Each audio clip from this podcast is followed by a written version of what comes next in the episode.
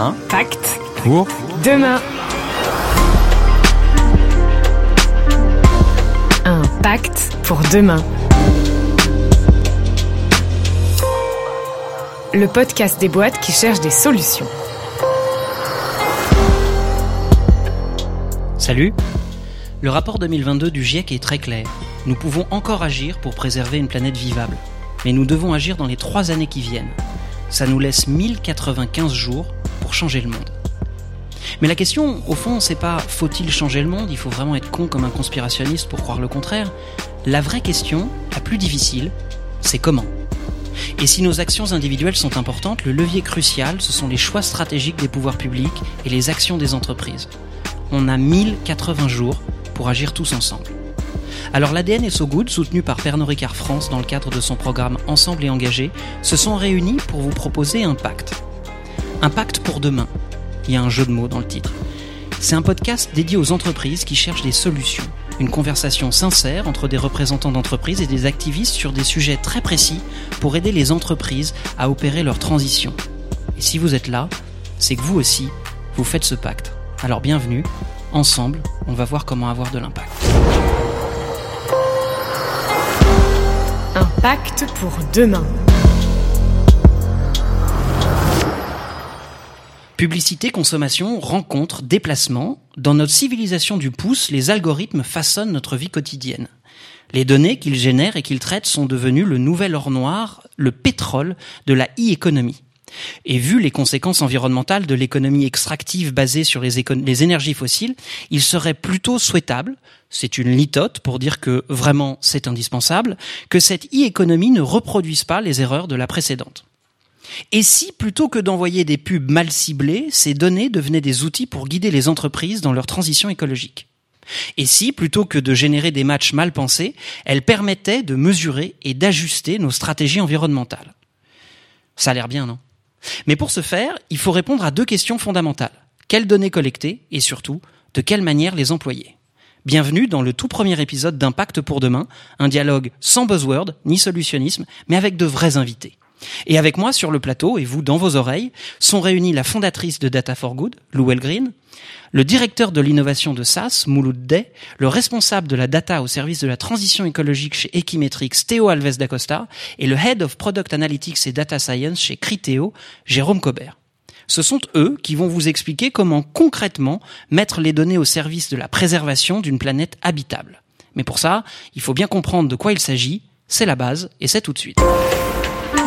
Un Pacte pour demain. La base.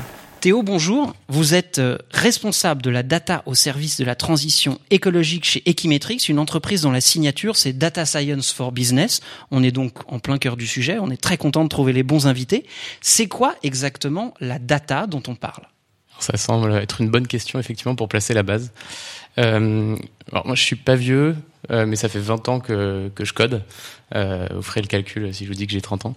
Euh, j'ai euh, une casquette dont aujourd'hui mon métier c'est littéralement de faire de la data au service des enjeux sociaux et environnementaux dans le cadre des entreprises. Mais ça c'est pas venu nulle part. Euh, vous aurez aussi l'occasion de le découvrir probablement. C'est que j'ai une seconde casquette plutôt militante parce que je suis aussi dans l'association Data for Good avec Lou. Et c'est d'ailleurs de là que vient cette transition qui fait que maintenant on met la data au service des entreprises. Mais alors c'est quoi justement la data? Alors, c'est euh, une, trace. C'est une trace digitale qui peut venir de un peu toute forme, euh, de toute provenance, euh, qui peut venir de différents systèmes informatiques, qui peut venir des consommateurs, qui peut venir des producteurs. En gros, dès qu'il va se passer quelque chose et qu'on va l'enregistrer quelque part, ça va constituer une data. Euh, si on fait une, manière très simple de le dire, euh, qui reste abordable sans rentrer dans des considérations mathématiques trop compliquées, euh, c'est une ligne, une case dans un Excel, c'est une donnée. Plusieurs ensembles de cases dans un Excel, c'est des données, mais en même temps, il y a différents types de données. Il y a des données qui sont structurées, donc on peut imaginer un Excel avec des colonnes, avec des lignes, et il y a des données qui sont un peu plus disparates, hétérogènes, non structurées. Il y a plein de mots pour les qualifier. par exemple, une image image, c'est une donnée, parce qu'au final, si on revient à l'intérieur d'une image, une image c'est constitué de pixels. Ces pixels-là, c'est des chiffres euh, qui sont constitués entre 0 et 255. Donc à la fin, on retombe sur une trace numérique mathématique représentant quelque chose. Et donc c'est une donnée. C'est nouveau, la donnée, c'est un, un vocabulaire qu'on entend beaucoup, la data, la e-economy. Est-ce qu'au fond, c'est une nouvelle manière d'appréhender des informations qu'on avait déjà? Euh, pas forcément. En fait, on a toujours euh, fait de la donnée. Euh, il y a différentes évolutions dans le monde de la donnée. Euh, avant que je travaille dedans, on appelait ça pas mal les statistiques. Aujourd'hui et jusqu'à maintenant, on appelle ça de l'analyse de, de, données. et puis il y a certaines personnes, quand on met dans, un, dans le cadre d'une conférence, on peut l'appeler de l'intelligence artificielle.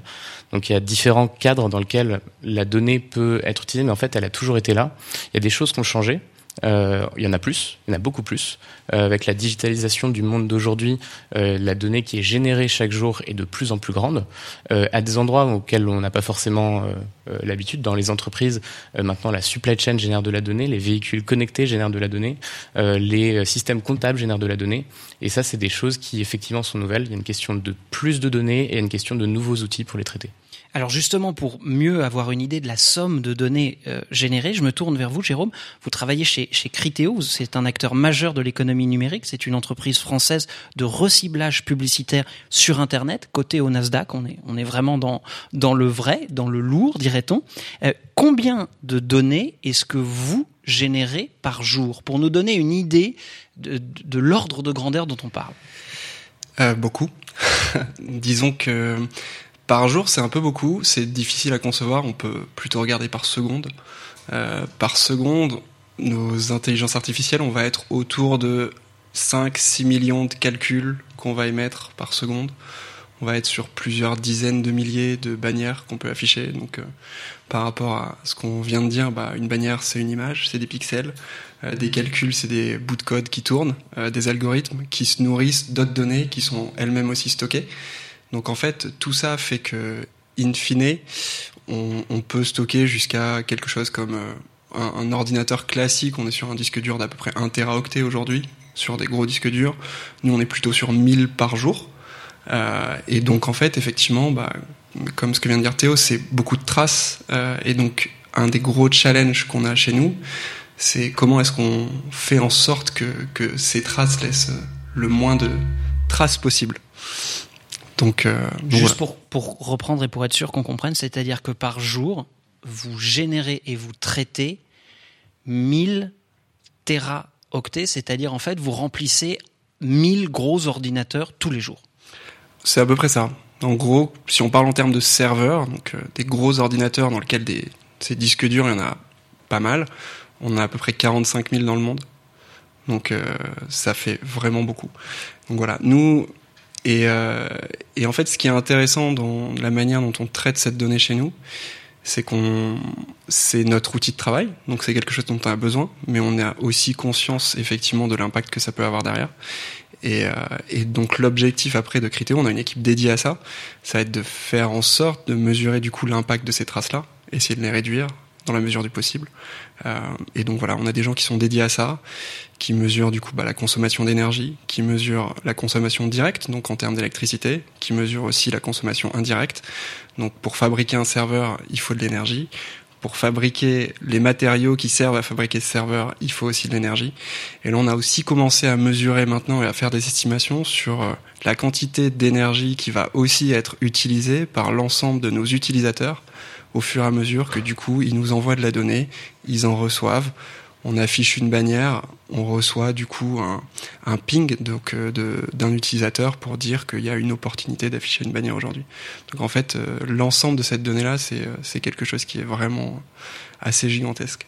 Alors Criteo, c'est une entreprise du numérique, donc on imagine qu'il est plus facile de, de mesurer, euh, comme vous le faites, à la fois cet impact, et c'est votre outil de travail, comme vous le disiez, mais c'est pas le cas de toutes les entreprises. Euh, Mouloud, vous êtes directeur de l'innovation chez SAS, c'est une société de rang mondial en conseil en logiciel et en analyse. Vous traitez donc avec des clients très variés, partout dans le monde. Est-ce qu'on peut tout mesurer, c'est-à-dire est-ce que n'importe quelle entreprise peut être, comme on dit, data-driven, c'est-à-dire au fond, euh, dont la stratégie peut être directement influencée par les données. Oui, on peut mesurer beaucoup de choses, tout peut-être pas, mais effectivement, quand j'ai démarré dans, l'informatique, la donnée était un élément d'un processus de gestion, c'était un numéro de sécurité sociale, c'était une adresse. Ce qui a changé, c'est qu'aujourd'hui, la donnée, c'est votre vie, c'est votre photographie, c'est votre localisation, c'est votre ADN, c'est un certain nombre d'informations qui vous concernent, c'est votre empreinte numérique.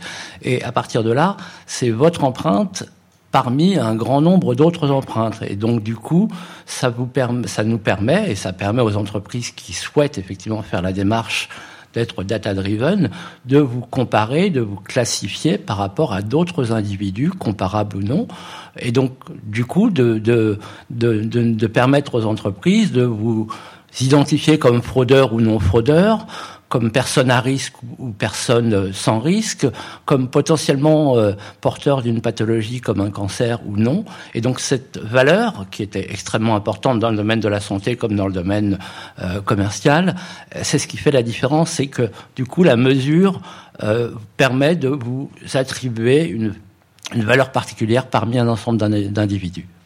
Là, on, on quantifie des choses qui nous semblent facilement abordables. Mais Jérôme, on est désormais capable de traquer au-delà des chiffres. On n'est pas juste sur des consommations, on peut aller jusqu'à interpréter les sentiments des utilisateurs.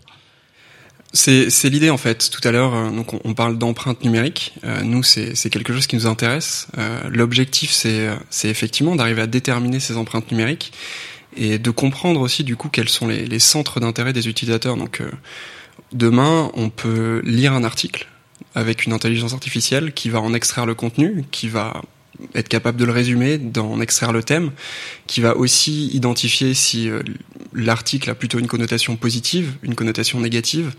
On va aussi travailler sur des choses comme par exemple la détection de fausses informations euh, pour essayer de rendre bah, l'internet un peu plus euh, peut-être pas un peu plus sûr, mais peut-être un peu plus juste en tout cas. c'est des choses qui, qui, sont importantes pour nous.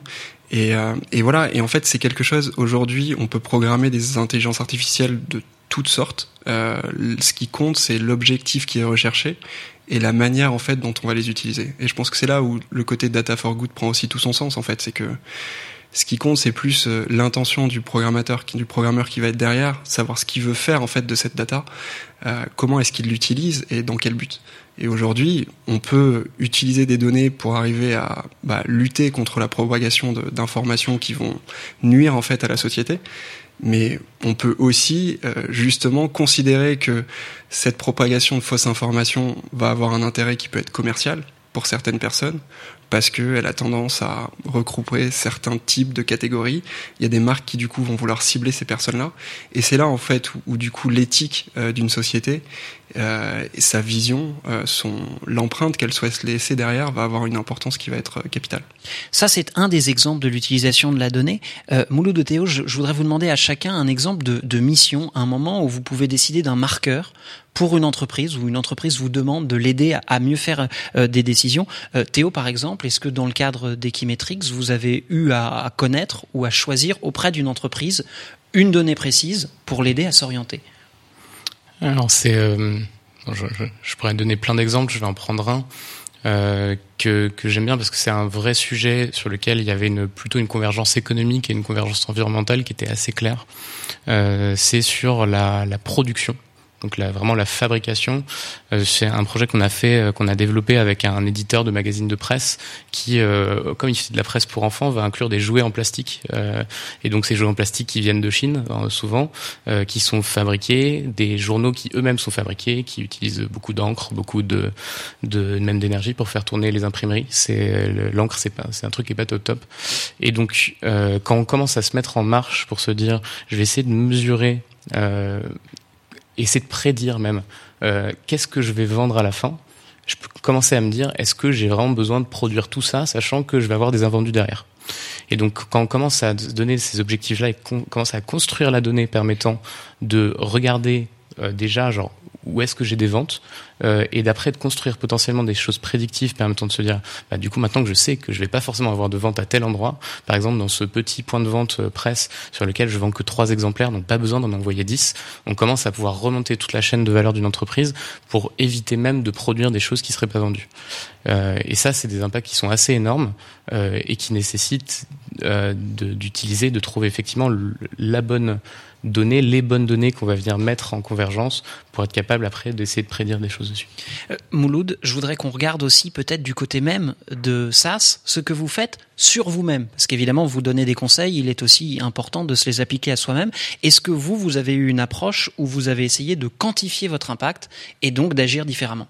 Oui, alors effectivement, je prendrai ensuite deux exemples, deux, deux exemples concrets de, clients avec qui nous avons travaillé. Mais effectivement, chez SAS, nous, nous sommes effectivement euh, fermement résolus à atteindre un objectif zéro carbone à l'horizon 2050, et donc tous nos bâtiments aujourd'hui sont euh, sont des bâtiments qui émettent des données et qui génèrent de la donnée pour permettre justement l'optimisation de la consommation énergétique.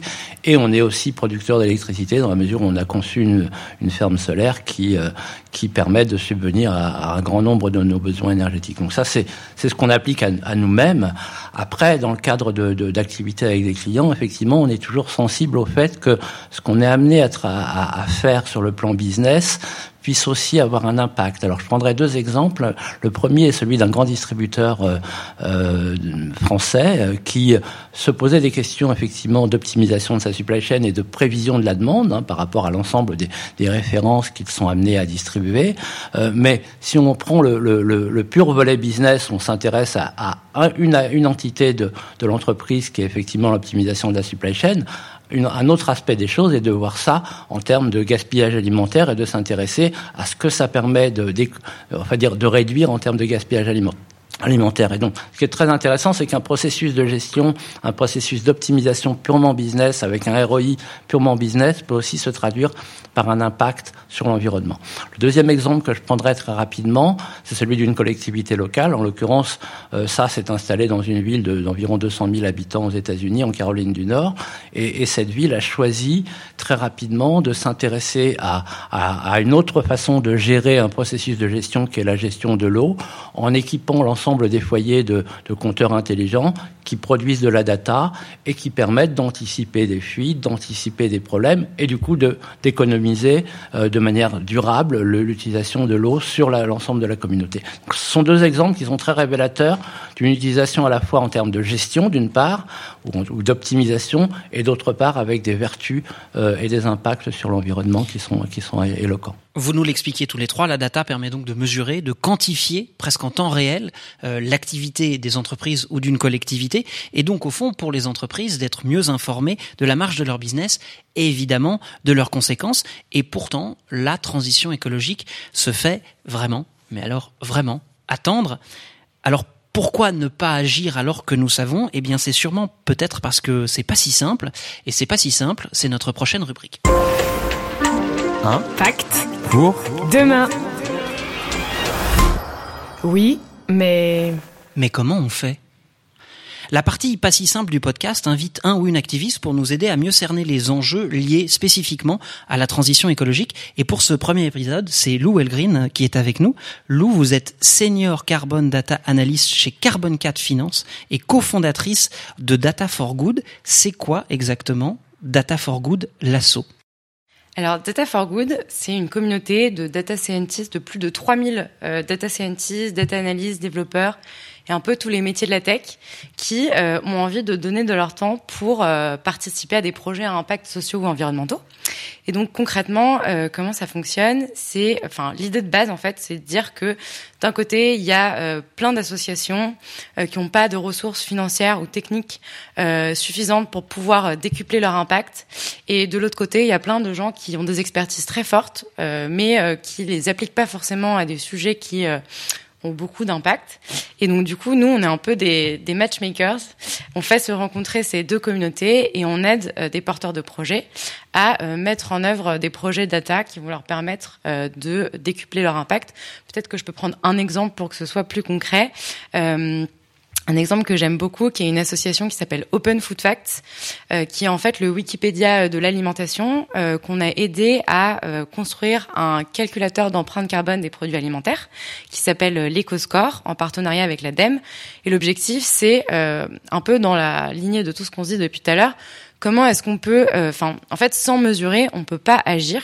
Et donc, l'idée, c'est de permettre aux consommateurs de faire des choix éclairés en euh, connaissant l'impact de ce qu'ils consomment. Et euh, par exemple, consommer un kilogramme de bœuf, ça n'a pas du tout le même impact sur l'environnement que de consommer un kilo de tomates. Et ça, euh, c'est important d'avoir les chiffres pour faire les choix qui comptent en fait. Ça, c'est pour les, les particuliers. Comment est-ce que les entreprises pourraient se, se saisir de la donnée? C'est-à-dire, comment est-ce qu'on peut, quand on est une entreprise, employer ces données pour arrêter de péter la planète?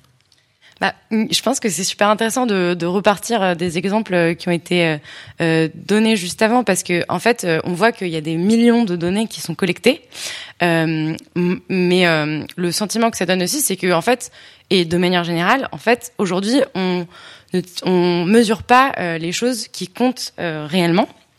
Donc si donc si je reprends l'exemple de euh, bah, de Criteo, tout à l'heure, vous avez parlé de euh, euh, des émissions qui sont liées à la donnée, au stockage et aussi aux appareils qui sont utiles pour produire toutes ces données. Mais en fait, ça, ça va être les émissions directes de l'entreprise.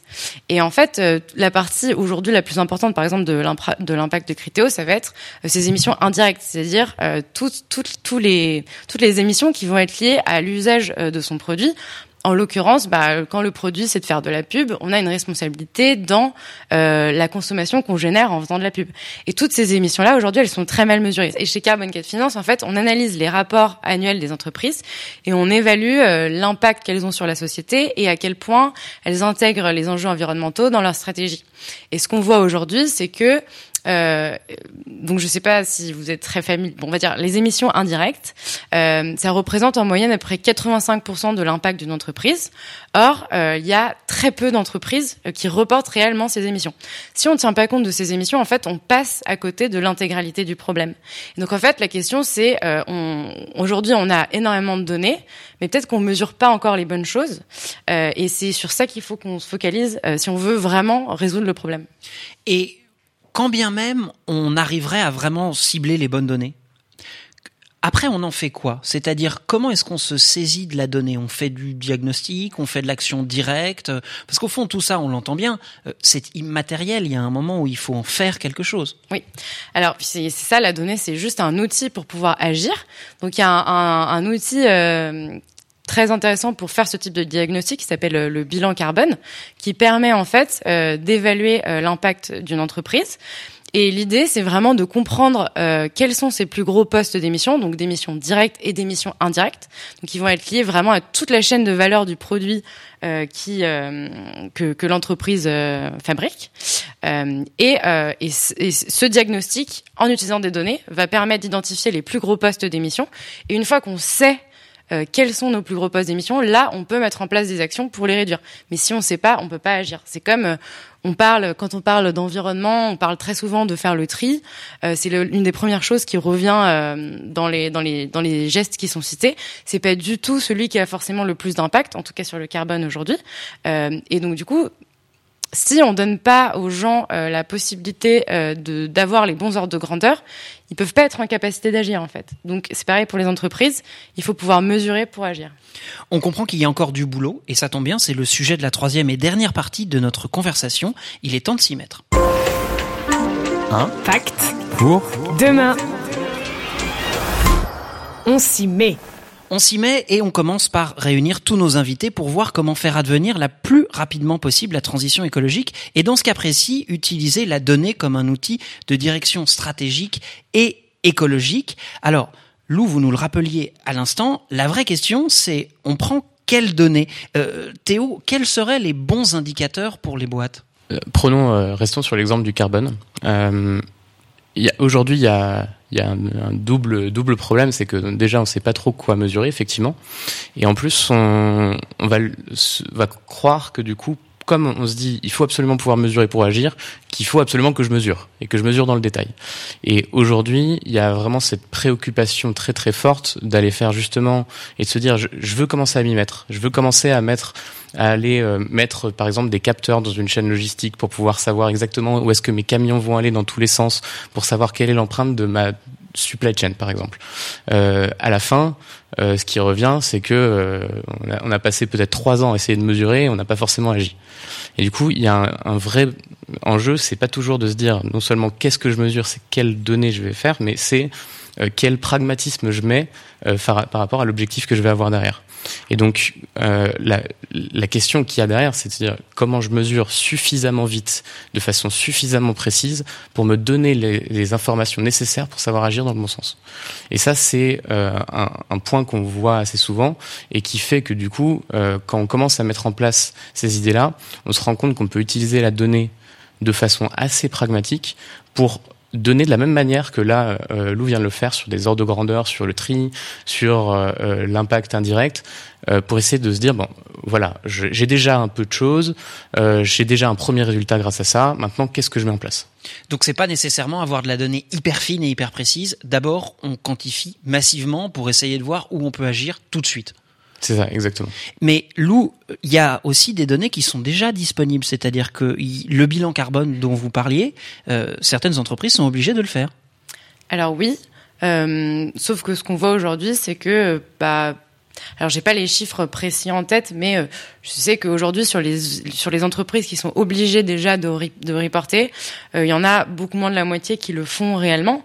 Donc il y a un vrai enjeu aussi parce que déjà un euh, l'amende est dérisoire si on le fait pas, et donc il y a un vrai enjeu de forcer euh, les euh, entreprises à le faire. Donc il y a des nouvelles réglementations qui sont en train de sortir, qui vont élargir l'assiette euh, d'entreprises qui sont qui vont être soumises à ce type de, de, réglementation. Pour le moment, ce sont les entreprises de plus de 300 salariés. 500, il me semble, 300, 500 et 300. Il y a, il y a un nombre de un chiffre d'affaires aussi minimum, mais je j'ai pas les chiffres exacts en tête. donc il va venir élargir cette assiette, mais c'est pas suffisant. Il faut aussi vérifier que c'est appliqué dans les faits.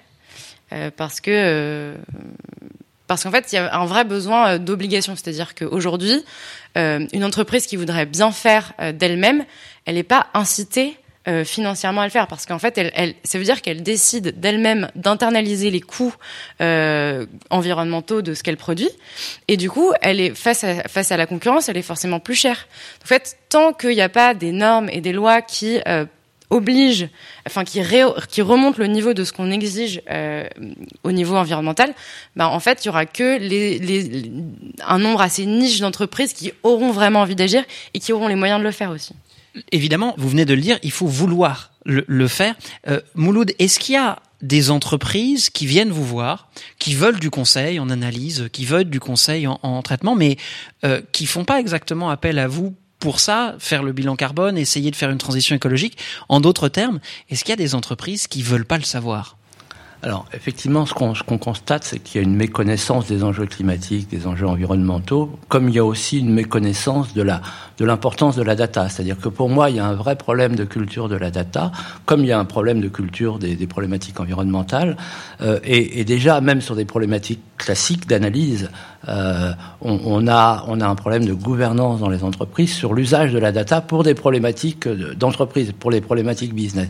Tout simplement pourquoi? Parce que vous aviez posé la question tout à l'heure, est-ce qu'une entreprise peut être data-driven? Oui, elle peut l'être, mais aujourd'hui, elle est gut-driven, c'est-à-dire que la plupart des managers dans les entreprises ont été formés pour diriger et décider avec leur trip et pas avec les data. Donc, on est loin de pouvoir utiliser la data de manière systématique pour des problématiques business comme pour des problématiques environnementales. Mais il y a aussi un coût à la donnée. C'est-à-dire qu'il faut mettre en place des systèmes, il faut avoir des spécialistes qui, qui savent le faire. Est-ce que les entreprises sont prêtes à financer des outils qui en plus peuvent les empêcher de poursuivre leur business as usual? Alors oui, si on peut leur prouver que le, leur, leur investissement pour des problématiques business peut aussi avoir un impact. Et là, c'est un des enjeux qu'on va avoir tous autant qu'on est sur cette problématique d'impact. C'est comment associer une problématique business à un impact environnemental ou un impact climatique. Alors il y a aussi une donnée qu'il faut prendre en compte. La donnée elle-même pollue vous nous le rappeliez, c'est une histoire de data center, c'est une histoire aussi euh, d'activité générée euh, ou non.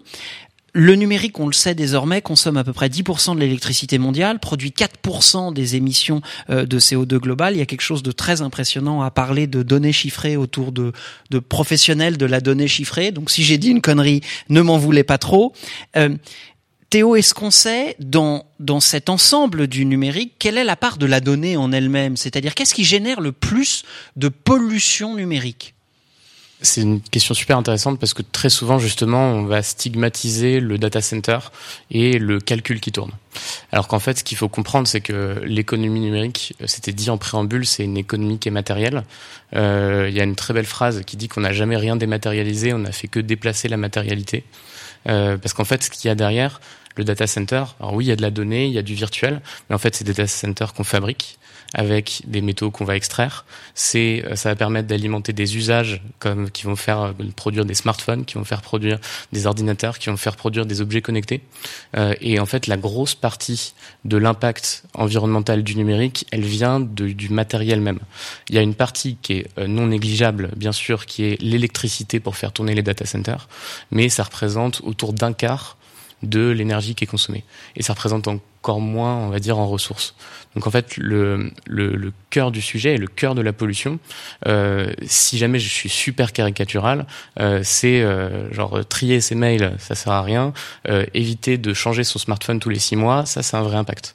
De la même manière, quand on parle dans, dans le cadre d'une entreprise, faire des algorithmes pour essayer d'optimiser le nombre d'emails qu'on va envoyer, ça sert à rien.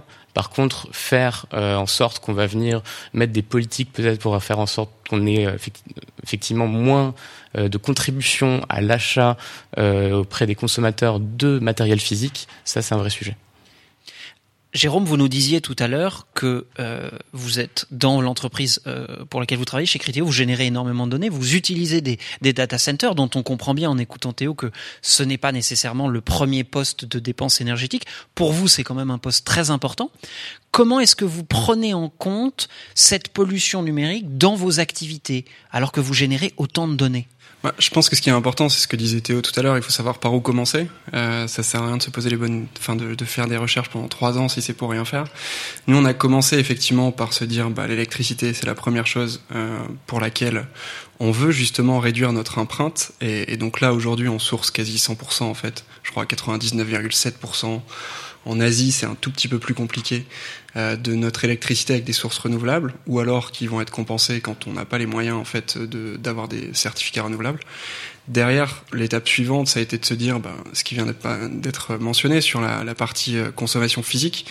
Donc, on a été faire une mesure de, effectivement, la consommation euh, de matière qui va être liée à la construction d'un data center, à l'extraction des matériaux qui servent à cette construction-là.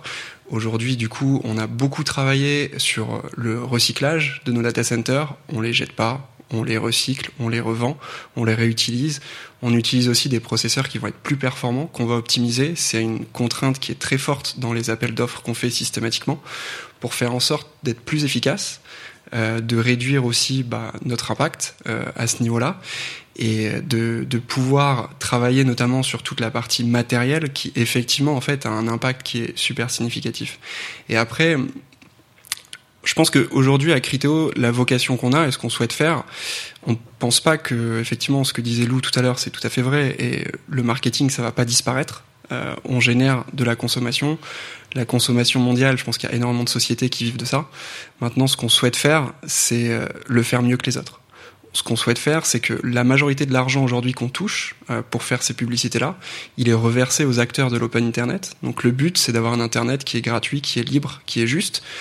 J'adore écouter la musique. Euh, écouter 10 heures, c'est très bien. Quand on a des coupures pub toutes les 35 secondes, c'est un peu plus rageant, mais en même temps, payer un abonnement pour ça aussi, c'est un choix. Tout le monde ne peut pas se le permettre. Aujourd'hui, la publicité ciblée, elle sert essentiellement à faire ça, c'est-à-dire à financer du coup des sites internet qui sont libres. Et je pense qu'aujourd'hui, avec notamment tout ce qui va être cookie wall, c'est quelque chose qu'on voit de plus en plus. C'est-à-dire qu'on a le droit de refuser euh, cette collecte de données, c'est tout à fait légitime. Et nous, on est pour. On a implémenté ça. Je pense qu'on était une des premières sociétés à pouvoir laisser le choix aux gens de leur dire vous ne voulez plus être suivi et donc vous ne voulez plus qu'on collecte vos données. Très bien. Ça nous intéresse pas de les collecter de toute façon vous prévoyez pas de d'en faire quoi que ce soit. Et, euh, et, et là-dessus, bah, on se retrouve à devoir faire des choix entre est-ce que j'accepte euh, qu'on collecte ma donnée ou est-ce que je préfère payer 3 euros pour accéder à un site internet. Et je pense que voilà, la valeur de Criteo, c'est ça, c'est travailler sur l'internet libre. On n'est pas une plateforme, on n'agrège pas du contenu, l'argent du coup il atterrit pas directement dans nos poches, la majorité est reversée à ces acteurs-là, et c'est ça aussi qu'on défend. Ouais, je voulais juste rebondir sur le débat de manière générale euh, et dire que euh, je trouve que dans le monde de la donnée, etc., on parle beaucoup tout le temps de d'optimisation de l'existant. Et en fait, pour moi, il faut remonter le, le débat un peu encore un cran au-dessus et se poser la question du besoin en fait. Et en fait, la question fondamentale, c'est est-ce que euh, on a besoin de mon produit dans un monde bas carbone, dans un monde euh, qui respecte la biodiversité Oui ou non? Et si c'est non, comment est-ce que je transforme mon business? Pour euh, répondre à un besoin réel, un besoin encore une fois d'une économie bas carbone. Et le deuxième point que je voulais dire, c'est que je trouve que sur l'optimisation, c'est aussi souvent un mirage, c'est-à-dire si on prend l'exemple du cloud, on dit souvent que et c'est vrai, euh, ça permet euh, de, euh, c'est beaucoup plus efficace en termes d'énergie. mais en fait, et donc du coup, on peut stocker la même quantité avec beaucoup moins d'énergie. Et qu'est-ce qu'on qu'est-ce qu'on observe dans les faits, c'est que finalement, on stocke beaucoup plus. Et en fait, l'effet rebond, Enfin, c'est ce qu'on appelle l'effet rebond.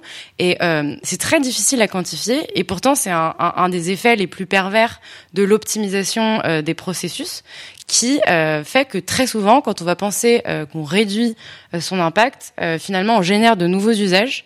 Et donc, c'est vraiment pas si évident que ça du tout que de réduire ses émissions en réduisant son intensité. Est-ce qu'on pourrait imaginer que toutes les données dont vous parlez, elles soient publiques? C'est-à-dire une forme d'open data de toutes les entreprises, et, et donc d'imaginer un système, j'allais dire, de cap ou de quota. Est-ce qu'on pourrait se dire, en fait, pour objectiver cette donnée dont vous venez de nous dire, plutôt, est-ce qu'on a besoin de mon produit ou pas, ce qui est quand même une, question fondamentalement difficile à répondre pour celui ou celle qui produit en l'occurrence euh, ce qui va être consommé mais est-ce qu'on pourrait se dire bon on peut mesurer euh, le taux de CO2 émis par telle usine par votre usine Bon, aujourd'hui, vous avez pollué tant, on s'arrête. Alors, ce marché, il existe déjà un petit peu, en tout cas pour les plus grosses entreprises euh, euh de l'Europe. Euh, s'appelle le marché des quotas carbone. Euh, et donc, euh, toutes les, les plus gros, les entreprises les plus polluantes ont un quota euh, qu'elles ont droit d'émettre par an.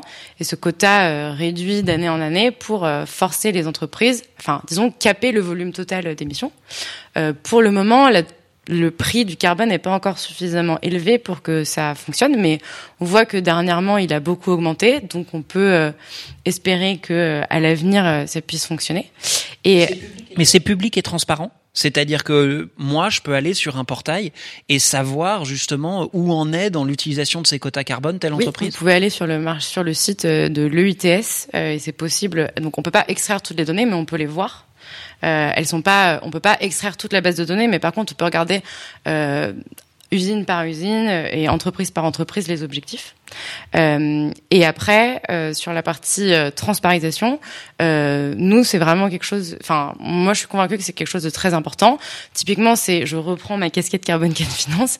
La, le, la, transparence des données, c'est un élément essentiel qui nous bloque aujourd'hui dans l'évaluation claire et simple de, de la vraie prise en compte des enjeux environnementaux dans les stratégies des entreprises. Aujourd'hui, toutes les entreprises vont reporter toutes euh, des rapports euh, qui vont être euh, différents entre elles, mais même une entreprise d'une année sur l'autre, elle va produire un rapport qui est complètement différent avec les données organisées d'une manière différente et tout, etc. C'est très très difficile à traiter aujourd'hui. On peut pas automatiser ce traitement, donc ça fait qu'on perd un temps énorme à essayer de comprendre les impacts, recalculer quand on les a pas. Et si on avait accès, accès à ces données, on pourrait tout de suite savoir qui agit, qui ne le fait pas, et sanctionner celles qui ne le font pas. Je rajoute un point euh, par au-dessus, c'est euh, il y, a, y a une, énorme question autour de la transparence, mais il faut se rendre compte qu'il y a de la donnée en accès libre, il y en a énormément. Euh, la France est d'ailleurs genre parmi les peut-être le meilleur élève au monde sur le sujet. Euh, c'est le, seul, euh, l'agence de la transition écologique est la seule mondiale à avoir publié euh, des bilans carbone en open data depuis assez longtemps, avoir publié des bases de facteurs d'émission carbone depuis très longtemps. Euh, il y a une vraie question de savoir comment l'utiliser et est-ce que cette donnée elle va servir un jour aussi. Euh, par exemple, il y a des données qui sont produites sur les fuites de méthane, en, parce qu'en analysant les imageries satellites, on peut se poser d'ailleurs la question de est-ce que fabriquer des images satellites c'est quelque chose qui est déjà pas consommateur en soi, mais admettons, quand on fait ça, on peut réussir à récupérer des informations sur les fuites de méthane de façon très très géolocalisée. Ça, c'est des données qui sont accessibles à beaucoup de gens, enfin en gros n'importe qui qui sait exploiter ces données-là saurait faire des calculs sur les fuites de méthane euh, par imagerie satellite. Du coup, la deuxième question qui est derrière, mais qui est capable de le faire? Euh, Et donc on peut avoir des super bonnes idées euh, d'open data qui peut être mis en place, permettant de faire des cas d'usage qui peuvent être super intéressants. Euh, mais il y a un vrai gap aujourd'hui sur et c'est ça aussi que Data for Good permet de répondre, c'est entre des gens qui savent un peu manipuler ces données-là et des gens qui savent que ces données existent et mélanger un peu les deux. Lou, si je comprends bien ce que vous venez de dire, ça veut dire qu'il n'y a pas de nomenclature générale. Aujourd'hui, on peut vaguement mesurer son impact carbone un peu comme on l'entend, et c'est une barrière monumentale pour avoir un set de data harmonisé. non, il y a des référentiels euh, internationaux euh, qui existent, euh, comme le GSG protocole, le bilan carbone en France. mais en fait, il y a des obligations de reporting qui sont différentes dans chaque euh, pays. Euh, ensuite, il va y avoir des définitions de ce qu'on inclut ou pas. en fait, toute la question, ça va être le périmètre de l'entreprise qu'on choisit. Donc, c'est un peu ce que je disais tout à l'heure. Si on décide de reporter que sur ses émissions directes, donc son scope 1 et son scope 2, ben en fait, on peut dire qu'on est transparent. On a reporté sur ces émissions-là, sauf qu'en fait, on a reporté que sur 10% de, des émissions d'une entreprise. Donc, en fait, il y a tout un jeu plus ou moins euh, insidieux de euh, ce qu'on déclare et ce qu'on déclare pas, qui permet qui permettent très difficilement euh, d'évaluer ce que font réellement les entreprises.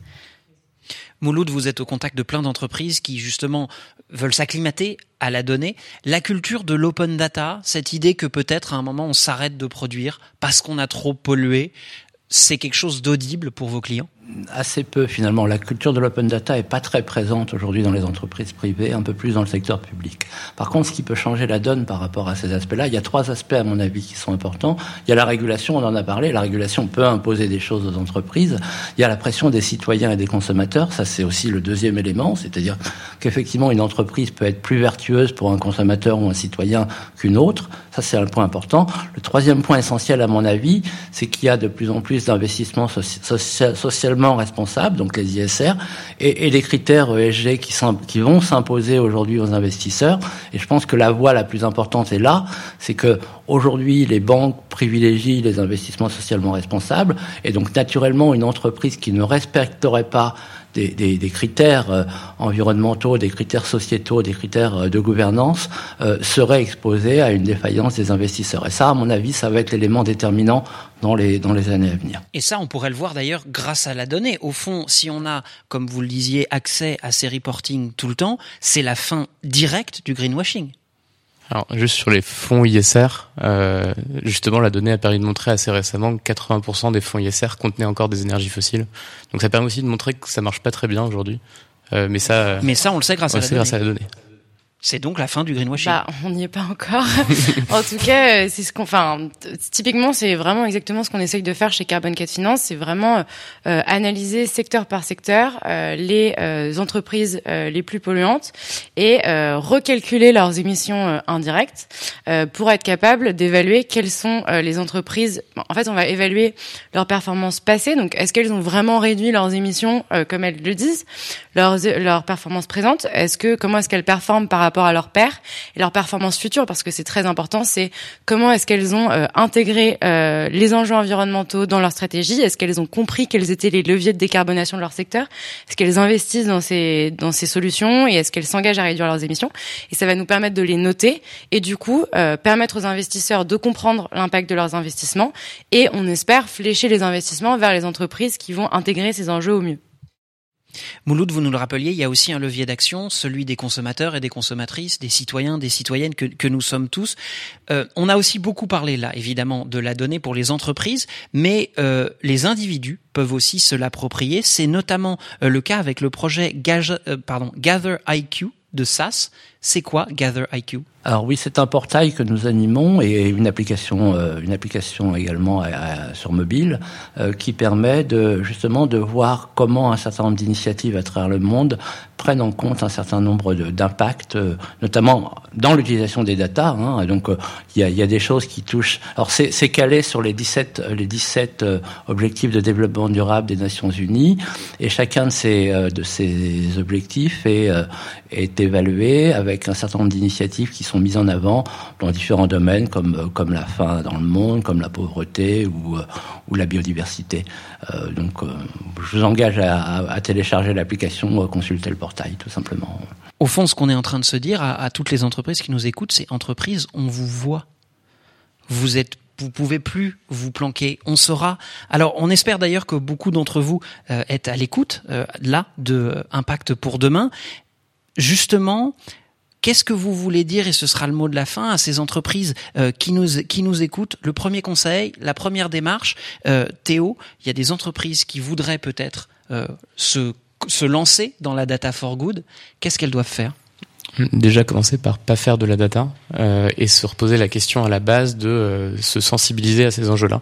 Euh, et quand on dit sensibiliser, c'est pas genre découvrir qu'est-ce que c'est très rapidement en quelques heures. C'est euh, de nombreuses heures à creuser l'ensemble des sujets euh, de façon systémique sur euh, les questions du numérique, sur les questions des impacts sociaux aussi dont on n'a pas parlé aujourd'hui, sur comprendre qu'en fait, enfin, en fait, c'est vertigineux tellement il y a de choses à découvrir sur le sujet. et d'un point de vue entreprise, c'est des choses qu'il faut absolument mettre en place. Ça prend énormément de temps, mais en fait, c'est seulement là la condition qui permet de faire émerger ces cas avec le recul nécessaire pour éviter qu'ils tombent dans les effets rebonds, qu'ils tombent dans des impacts qu'on pense être for good alors qu'en fait ils le sont pas du tout. Euh, et c'est vraiment voilà, si j'ai un message à dire, c'est euh, sensibilisez-vous et passez-y beaucoup de temps. Jérôme, vous êtes euh, le spécialiste ingénieur de cette table. Au fond, c'est vous qui pouvez nous expliquer aussi comment ça marche. Celles et ceux qui nous écoutent là maintenant, vous leur dites quoi? Moi, au-delà des entreprises, je parle aussi. Enfin, je pense que j'ai surtout envie de parler aux salariés et de leur dire que aujourd'hui, en fait, le changement, il va venir aussi d'eux. Euh, que je pense qu'il faut que chacun en fait se mobilise à l'intérieur de nos entreprises parce que c'est aussi de l'intérieur en fait qu'on les fait changer.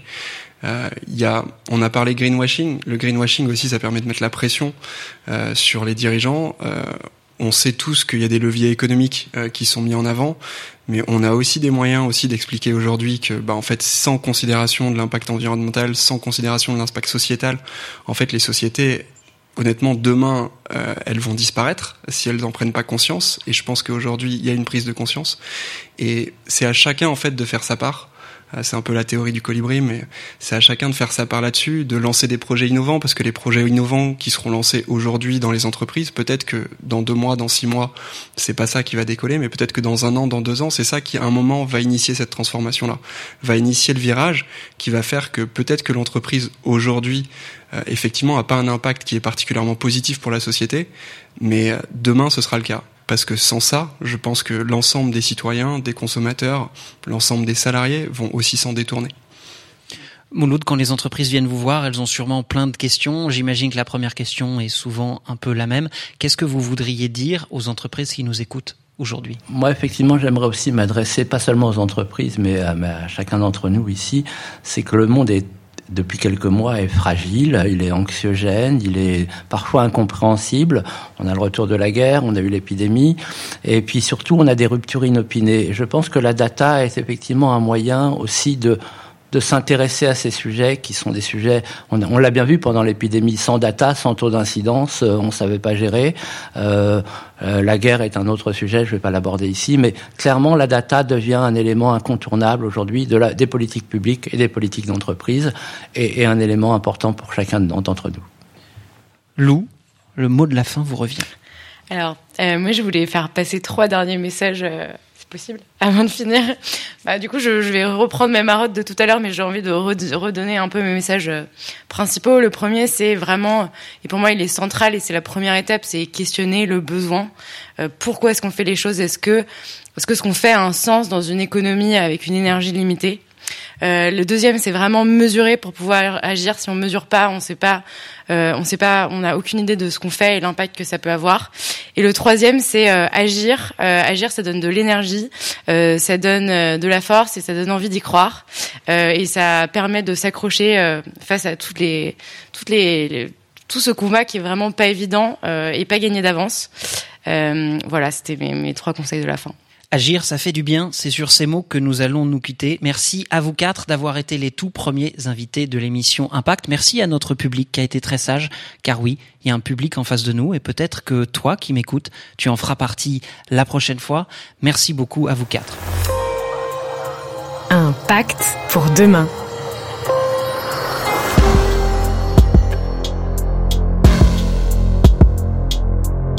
C'est ainsi que s'achève ce premier épisode d'Impact pour demain. N'oubliez pas qu'il ne tient qu'à vous de faire le vôtre. Pour avoir le vôtre, l'ADN et SoGood reviendront bientôt dans vos oreilles pour éclairer d'autres moyens pour les entreprises d'opérer leur transition écologique.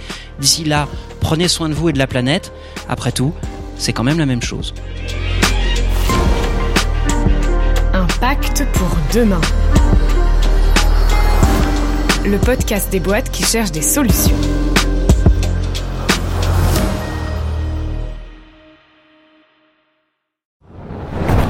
On peut faire tellement plus.